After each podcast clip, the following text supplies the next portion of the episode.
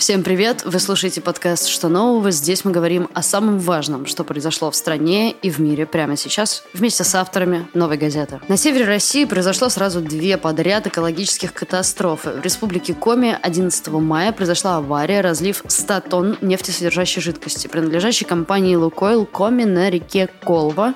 А нефтяное пятно уже заходит в УСУ, а дальше нефть будет двигаться в сторону Северного Ледовитого океана. А в Красноярской Арктике новый дырявый резервуар от Норникеля. 20 тысяч кубометров дизельного топлива вытекло в промзоне Дудинки на нефтебазе Таймырской топливной компании. Почти такой же объем вытек почти ровно год назад, 29 мая 2020 года, очень близко к этим территориям. Разбираться в подробностях этих аварий будем сегодня вместе с СОПКОРом Заполярье Татьяной Брицкой и обозревателем Алексеем Тарасовым. Сперва Таня. Таня, привет. Привет. Начнем с катастрофы в Коме. Э, что происходит на реке Колва прямо сейчас? Куда идет нефть? Какой объем в итоге вылился? Какая площадь загрязнения? На реке Колва, на реке Уса и уже на реке Печора собирают нефть. Вчера вечером власти Республики Коми стали говорить о том, что они близки к финалу ликвидации нефтеразлива и что все очень успешно и очень хорошо. Лукойл дал очень большую э, цифру, большой достаточно объем загрязнения, поэтому есть некоторые сомнения, действительно ли они так быстро все убрали, потому что по цифрам, которые дает Лукойл в официальном пресс-релизе, это 100 тонн, из которых якобы 90 ушло на грунт, а все остальное, то есть достаточно малая часть э, этого объема, значит, попала в воду. Правда это или неправда, ну, совершенно непонятно. У экологов э, свое мнение. Больше того, у экологов и альтернативное мнение относительно даты, когда э, случилась катастрофа. Потому что если Лукойл Коми дает 11 мая, 11 мая – это скорее дата, когда заметили, да, когда стало очевидно, что реки вскрылись, и лед пошел черного цвета. Пошел, пошли нефтяные пятна по реке Колва. Но Всемирный фонд э, дикой природы, например, обнародовал э, спутниковые снимки. У них есть большая такая аналитическая заметка о том, что по их данным первые пятна были еще 20 марта замечены mm. в этом районе. Mm-hmm. Тот это прорыв или другой, потому что в Усинском районе постоянно что-то течет. А Лукойл Коми там основной нефтедобытчик, хотя не только у Лукойла течет, не только ему принадлежат трубы, справедливости ради надо сказать, но Лукойл доминирующее место на рынке занимает. И мы несколько лет назад э, с сотрудниками Лукойла об этом разговаривали, когда были в экспедиции в Усинском районе с Гринписом вместе. И мне лично заместитель директора Лукойл Коми говорил о том, что замена трубы происходит будет э, после того, как не менее четырех прорывов на ней будет зафиксировано. И они признают, что они получили такое советское наследство, э, и основное количество вот этих трубопроводов, которыми покрыто, как паутиной, э, покрыт весь Усинский район, основное количество, конечно, еще советское. Да, они меняют трубы, потому что протечки – это еще и убытки компании, да, это не только экологическое бедствие, но меняют их достаточно медленно. И чтобы заменить всю протяженность трубопроводов, им лет 15, наверное, нужно.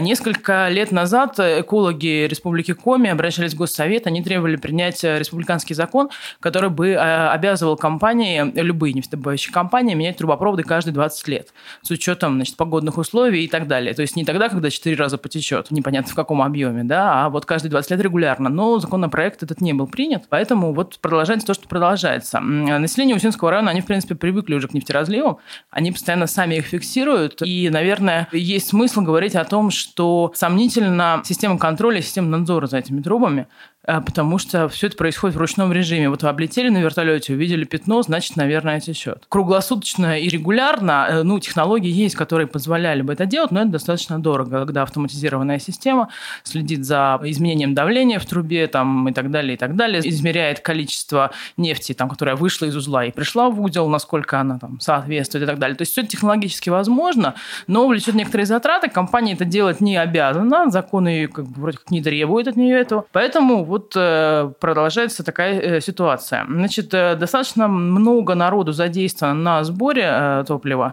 разлившегося. В первую очередь, конечно, это то, что касается рек, потому что там движение вниз по течению, то есть это из Колвы через Печору, и, в общем, все это пойдет в результате в, в Арктику. Боновые заграждения там ставили, но дело в том, что сейчас идет ледоход. Вот он только-только заканчивается, сейчас уже меньше льда идет. Зима была морозная, лед толстый, поэтому все эти боновые заграждения лед прекрасно обходит, либо просто сминает. А вчера э, нефть дошла до э, села, которое называется Мутный материк, это достаточно далеко, это 450 километров от предполагаемого места аварии. А если она дошла туда, можно представить, какой объем. И можно усомниться в том, что действительно это объем столь невелик, что все уже собрали. А местные жители говорят, что вода в реке просто пахнет соляркой, что подходишь к воде и слышишь запах солярки, что лед шел черный, э, и что нефть уже прошла мимо этого села и пошла дальше. Глава республики Коми, господин Уйба, который вчера на вертолете и на лодке значит, это дело осматривал, э, сказал, что он много нефти не увидел, увидел там некоторые вкрапления, но боны мы все равно поставим, но в принципе можно говорить о том, что меры, которые приняты в республике, были эффективными, и все собрано или практически все. Ну, есть еще такой нюанс, о котором э, говорят э, специалисты и говорит Комитет спасения Печоры, местная экологическая организация, что это же сырая нефть, да, то есть это нефть э, с примесями, с неочищенная, да, вот то, что называется нефтесодержащей жидкостью.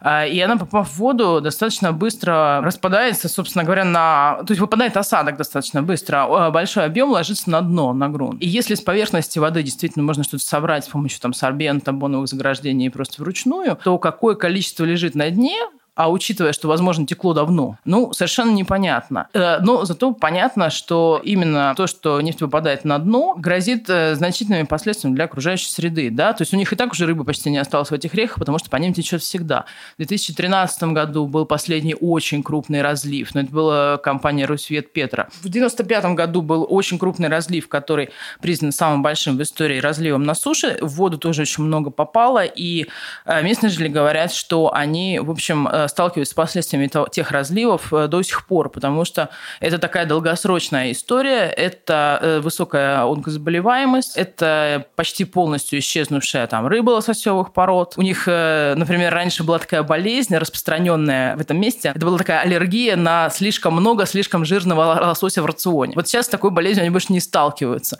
потому что лосося, собственно говоря, нету. А понятно, что там пути миграции оленя, например, пересечены трубопроводами, оленя стало очень мало.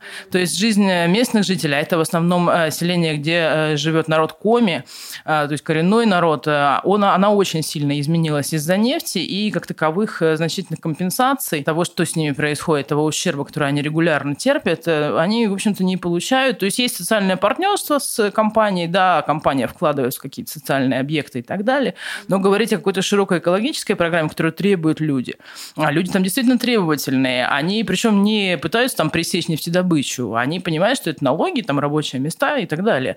Вот они э, требуют, чтобы все было по закону, и чтобы вот экосистема была хотя бы каким-то образом э, сохранена. Но угу. пока этого не происходит. Как мы можем примерно представить себе, как можно ликвидировать этот разлив? Сколько это может занять времени, насколько это возможно? Не знаю, в какую сумму оценивается ущерб? Это очень трудно сделать, и сейчас практически невозможно, потому что для этого нужно сначала э, понять реальный объем вылившегося топлива, где это все находится, в каком это все состоянии и так далее. А есть ли вероятность, что это произойдет когда-то? Или, скорее всего, это замнется, и дальше мы будем наблюдать снова за регулярными протечками и загрязнениями и катастрофами? Ну, э, теоретически это возможно, потому что глава Роспотребнадзора госпожа Родионова э, уже высказалась э, и дала понять, что впереди у Лукойла, возможно, суд аналогичный, такой же, как был с Норникелем после Таймырского первого разлива. Но мы помним, что тогда Норникель откупился и в целом довольно смешными суммами. Здесь, возможно, такой же сценарий? Ну, посмотрим, какой здесь будет сценарий, но то, что с компанией загрязнителя можно получить средства достаточные для того, чтобы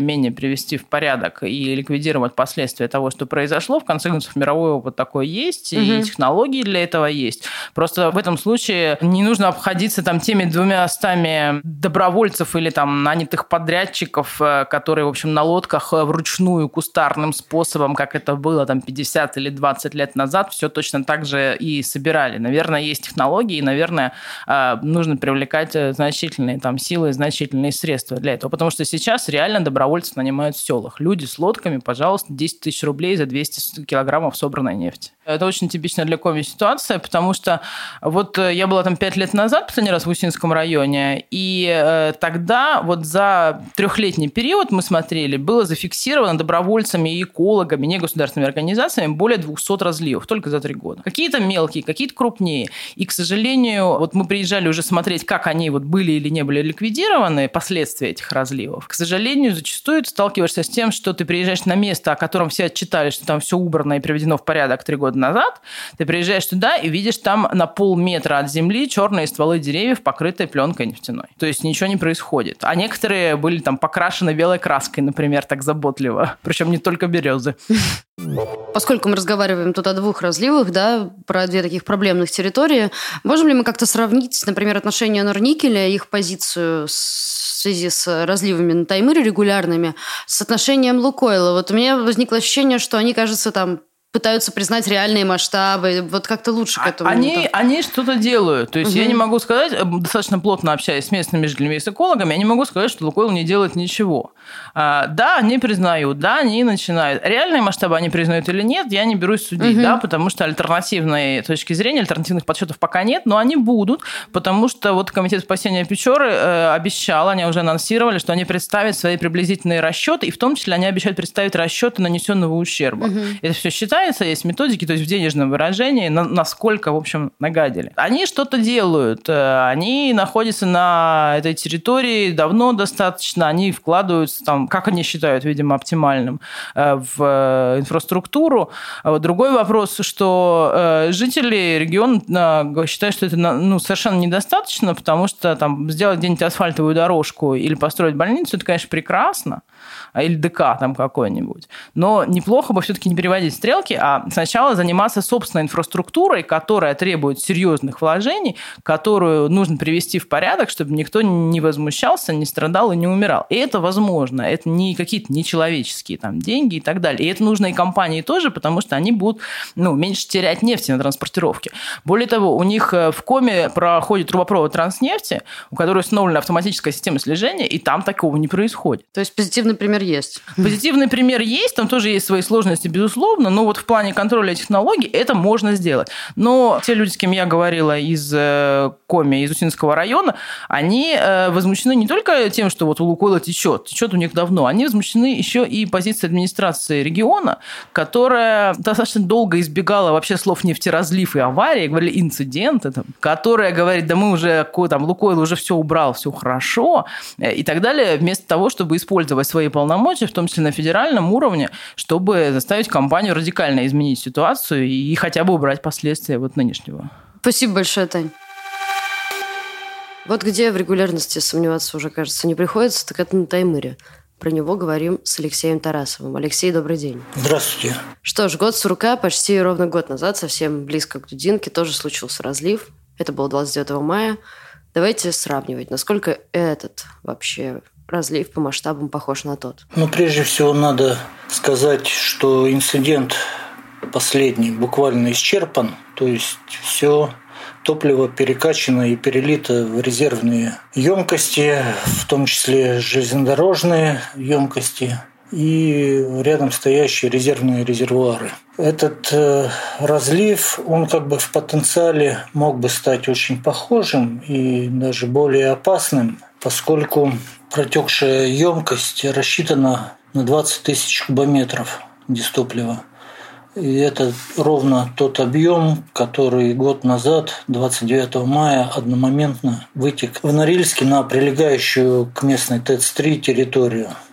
Но здесь надо учитывать, что все происходившее теперь только что, это было на берегу Енисея, это Дудинка, то есть это морской и речной порт, и последствия могли бы на самом деле быть куда более катастрофичными для Арктики. То есть в потенциале мы имели да, возможность такого повторения событий с усилением даже таких катастрофичных явлений. Но отреагировали вовремя и как это называли капельным истечением из-за коррозии в общем, там э, то, что вытекло, собрали, и все вовремя было перекачано, перелито, и Норникель уже отчитался, что, в общем, эта перекачка завершена. Как Норникель реагирует на разлив? А как он реагирует? Это заметно по фотографиям. Там, э, что на них видно, подставили бочку в расцветке Лукойла. А, то есть это как бы намек на то, что не здесь искать хайп надо, а надо смотреть на республику Коми, где, как мы знаем, только что тоже произошел разлив нефтепродуктов, и там он гораздо более серьезный, чем сейчас вот на Таймыре, и с большими последствиями. Я не знаю, специально они подставили эту бочку или так случайно получилось. В общем, ну, кто понимает, тот заметил по фотографиям. Реакция, в общем, была похожее на то, что происходило год назад. Это некое отрицание, отрицание реальной действительности. То есть нам сообщали, что это незначительное нарушение герметичности резервуара, что ничего серьезного, что излилось только 20 литров, и они собраны в специально оборудованную емкость. И вот то, что потом переливалось, это все было охарактеризовано как некие дополнительные такие меры, не обязательные, но во избежание рисков. И, в общем, мы тоже тут э, видим повторение прошлогоднего опыта, когда сообщения от самой компании, ну, я их увидел только в телеграм-канале компании «Норильский никель», и они появились гораздо позже того, что уже шел просто вал сообщений в СМИ первыми, как я понимаю, стали РИА Новости.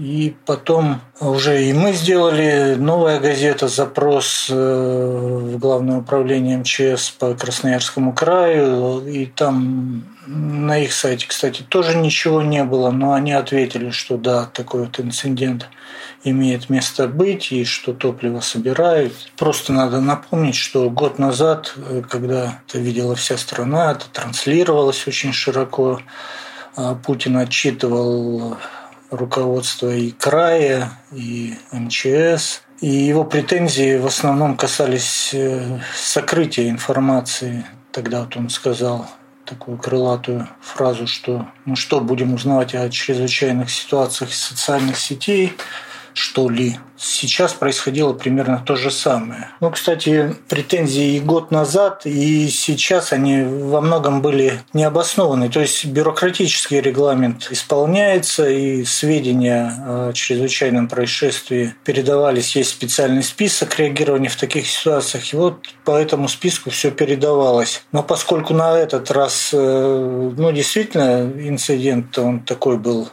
как бы не совсем серьезный, чреватый, да, но его вовремя заметили, вовремя предотвратили все эти катастрофические последствия. Там даже силы Красноярского центра МЧС, они не привлекались, там обошлись, в общем, местными силами и местной техникой, и, в общем, вовремя все предотвратили. А насколько отличаются реальные цифры, заявленные МЧС, Э, разлива с заявленными норникелем. Цифры э, разлива отличались на порядок, то есть э, в сообщении норникеля мы видим 20 литров, в сообщении Краевого Главного управления МЧС мы видим 200 литров, э, что разлилось, но разлилось именно вот э, в обваловании, то есть никуда дальше не ушло. Вот. Но тут объясняется, в общем, все просто. Все обратили внимание, что цифра различается, но тут э, просто надо чуть подальше посмотреть, и видно, что Норникель ссылается на время 8 часов 5 минут местного времени, а Главное управление МЧС берет цифры из доклада Таймырской единой дежурно-диспетчерской службы. Этот доклад состоялся 8 часов 25 минут, то есть на 20 минут позже. видимо, за 20 минут вот эти вот 180 литров дополнительных натекли. Ну, тут можно как бы рассчитать, что там была за дыра. Другое дело, что сообщение ГУ МЧС э, вовремя в общем, было распространено и СМИ, и всеми. А сообщение самого Норникеля появилось уже гораздо позже в том же телеграм-канале. Ну и тут как бы предъявлять им претензии сложно, поскольку их дело получать прибыль. И в уставе этой коммерческой компании ничего о своевременном информировании граждан не говорится. Кстати, на сайте МЧС тоже ничего не появилось, и тут тоже сложно какие-то претензии предъявлять, поскольку инцидент кажется незначительным. Но потом вот уже, когда и губернатор вмешался и поручил там с подчиненным ему Краевое агентство ПГО и ЧС подчиняется губернатору, вот он поручил ему взять ситуацию на особый контроль. Ну и поскольку пошел вал таких сообщений, то реакция более адекватная. Ну, все просто напуганы тем, что было год назад, и тем, что это действительно берег Енисея. Енисей, как мы знаем, из школьного курса географии напрямую впадает в Северный Ледовитый океан. В общем, все это выглядело серьезно. В чем причина этого разлива? Причину разлива э, очень оперативно называл Росприроднадзор. Это коррозия. Емкость проржавела по днищу, и оттуда вот шло это, как они называют, капельное стечение. Если смотреть э, на более глубокие причины, ну, это Понятно, что это обычная хозяйственная практика эксплуатации советского ресурса еще. Это вкладывание денег не в капитальные ремонты, не в обновление материально-технической базы, а просто пускание их на дивиденды. И, как мы знаем, второй по величине акционер Норильского никеля это «Русал», и у «Русала» всегда были огромные долги, и эти деньги, дивиденды Норникеля, пускались на погашение этих долгов. То есть то, что они называют бизнесом, сначала хапать все, до чего они могут дотянуться, и поэтому влезать в огромные долги, покупая все, все эти активы, а потом доить беспощадно вот эти активы, чтобы погасить долги. Такой замкнутый круг. Можем ли мы сделать вывод, что Норникель как не предпринимал ничего для исключения подобных ситуаций, так и продолжает не предпринимать? Да нет, мы знаем, что инструкции есть, и регламенты, и все четко расписано, и они, в общем, исполняются, и за ними следят, и на этот раз заметили эту течь во время осмотра, как бы вовремя, не, не постфактум. Другое дело, что, конечно, давно все это не обновлялось, и хорошо бы не доводить до этого. Но тут вся штука в том, что экологические катастрофы, они не влияют на курс акций. Вот те экологические катастрофы, которые вызваны деятельностью крупнейших ресурсодобывающих компаний, они никак не отражаются на, на котировках. Вот, допустим, происходило на Норникеле, как мы знаем, с февраля подтопление рудников – причем ключевых рудников Октябрьского, Таймырского. То есть это уже означало возможные проблемы с сырьем. И вот это вот просто очень сильно сказалось на курсе акций то, что рудники приостановили свою работу. Но вот эта вот работа, как мы видим по откачке этих вод и предотвращение их затопления идет и идет по плану, и обещания, которые даны инвесторам, они, в общем, сбываются, и все это вот выровняло курс акций. А вот эти вот разливы э, нефтепродуктов, которые очень громко освещаются, и много о них говорится, они на курс акций ну, фактически никакого влияния не оказывают. Да? Пусть даже это стоит там 2 миллиарда штрафа, который заплатил Норникель, там на самом деле больше, если учесть все остальные его траты и подписанные спешно по Таниным договоренности с краем на выделение там 120 миллиардов, потом следующий там договор на 150 миллиардов и там множество всяких других программ ему успешно подсунули. Он тоже все это подписывает, пытаясь замять. То есть, ну, это, в общем, такие незначительные для него деньги и для самой компании деньги как бы сгладить э, вот весь тот шум в общественном мнении. Но еще раз на состоянии и Потанина, и всех остальных акционеров это никак не сказывается, и на бизнесе компании не сказывается. Поэтому ждать каких-то кардинальных изменений вот в этой политике не, не приходится. Пока экологические проблемы не, не стали столь же значимыми для наших бизнесменов, как на Западе. Как мы можем глобально оценить загрязнение русского севера? Какая динамика? Что предпринимается для защиты? какие реальные меры могли бы помочь избежать таких частых катастроф?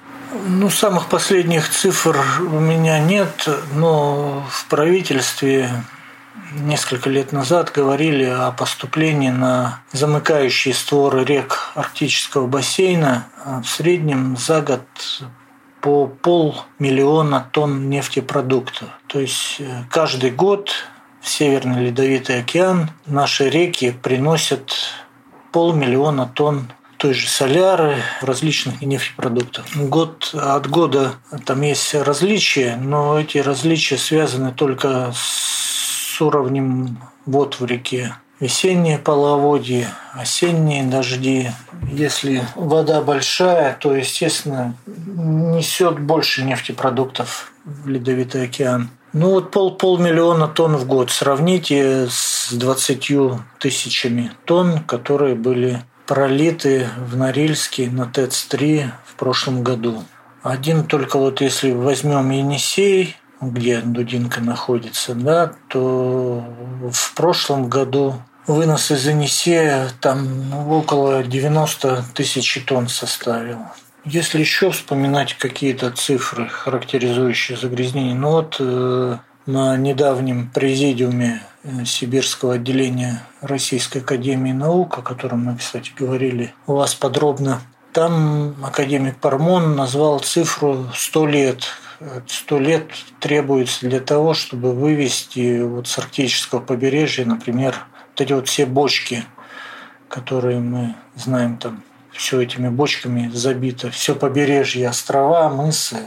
Пармон при этом исходил из существующей сегодня пропускной способности Севморпути. Какая динамика? Ну, естественно, загрязнение будет увеличиваться, и состояние российской Арктики будет ухудшаться. Тут, в общем, все понятно, и той же Дудинке и на Красноярском севере, в Красноярской Арктике туда заходят э, все новые игроки. Сейчас там, как мы знаем, будет реализовываться такой огромный, очень амбициозный проект «Восток Ойл» Игоря Ивановича Сечина. И, в общем, ну, ничего хорошего для Арктики это, конечно, не сулит. Даже при том, что если мы допустим, что там будет все с экологической точки зрения соблюдаться в лучшем виде, это все равно увеличение нагрузки на Арктику. А Арктика – это очень такой хрупкий организм с очень тонкими связями и, в общем, ничего хорошего увеличения нагрузки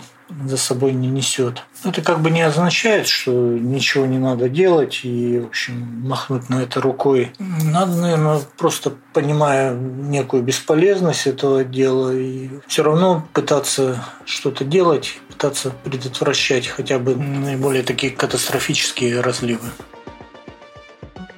Вы слушали подкаст «Что нового?». Меня зовут Надежда Юрова. Со мной над этим выпуском работали редактор Арнольд Хачатуров и звукорежиссер Денис Никулин. Слушайте нас на всех платформах для подкастов и на ютубе «Новой газеты». Ставьте лайки, пишите свои комментарии, тогда больше людей узнают о нас. До скорого!